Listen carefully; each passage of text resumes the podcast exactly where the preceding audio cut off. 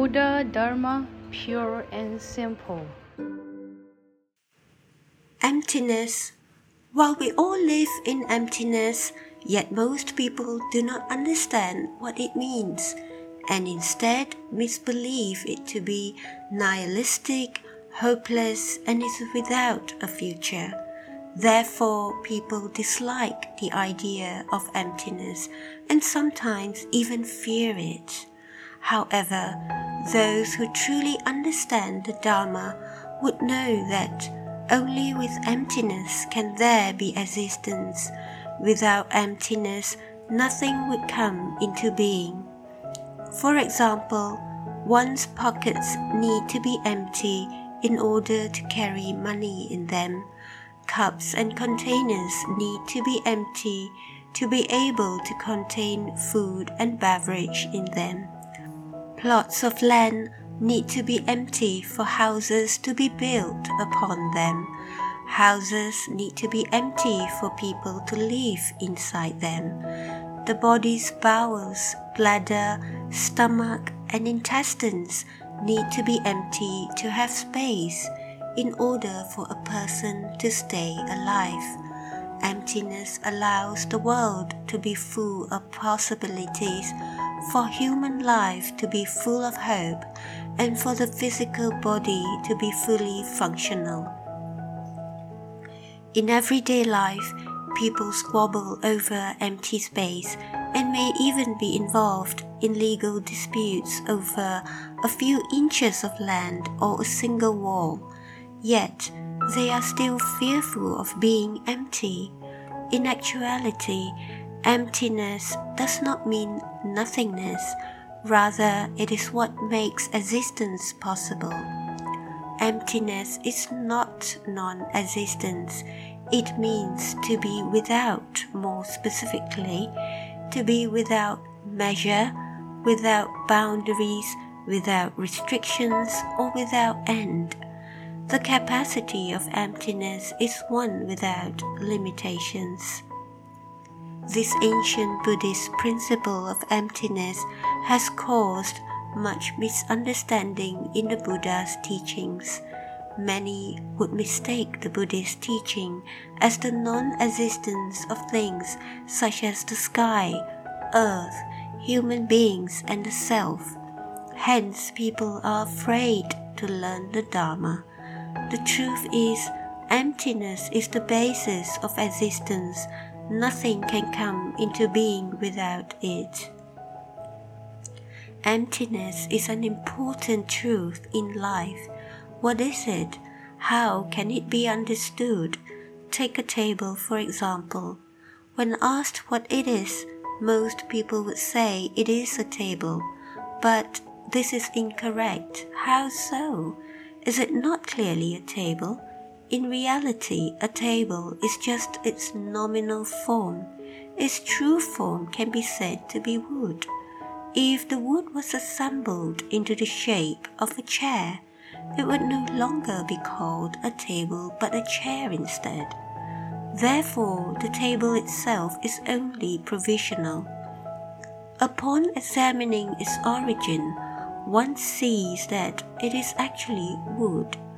Now, to say it is wood is also incorrect, as this is also a nominal form. What then is its true form? Is it a tree?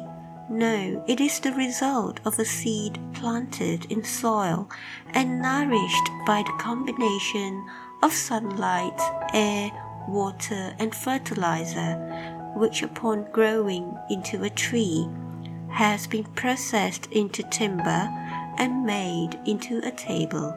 As such, the existence of this table arises from dependent origination. Its true form is emptiness. When I write the word emptiness in my one stroke calligraphy, my disciples would sometimes say, Venerable Master, you should not write about emptiness all the time. People do not like it. To which I would respond, Emptiness is wealth.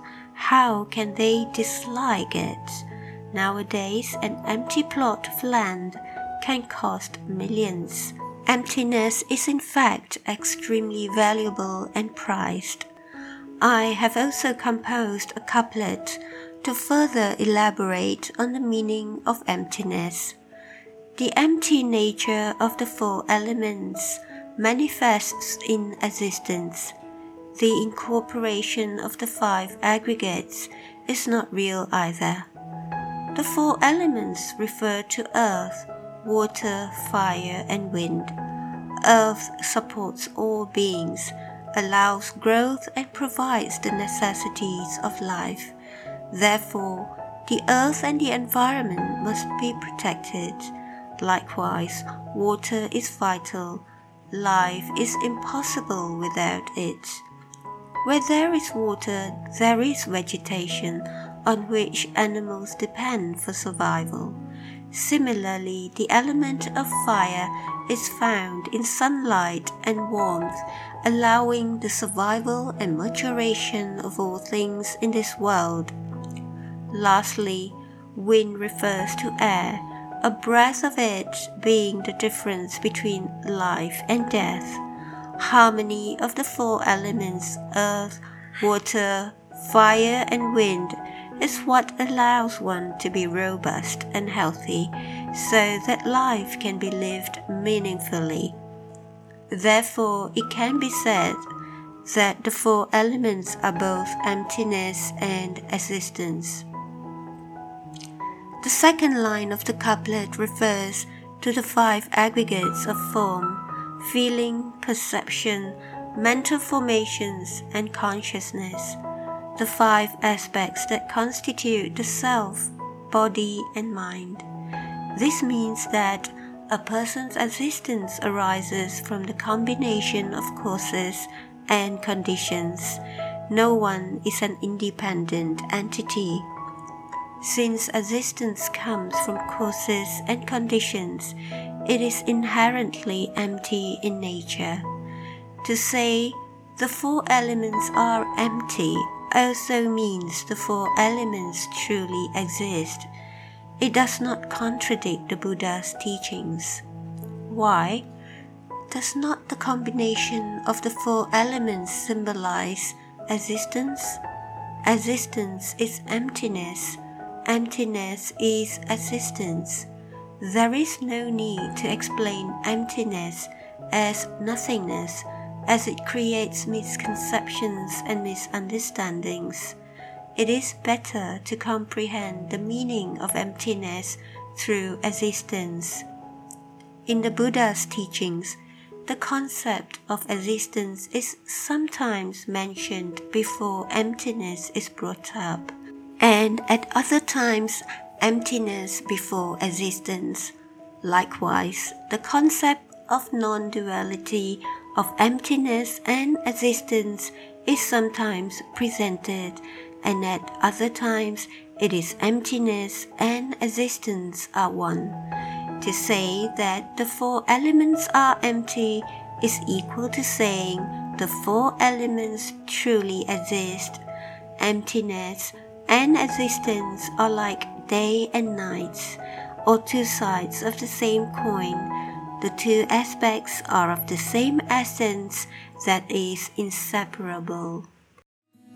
Please tune in, same time next week as we meet on air.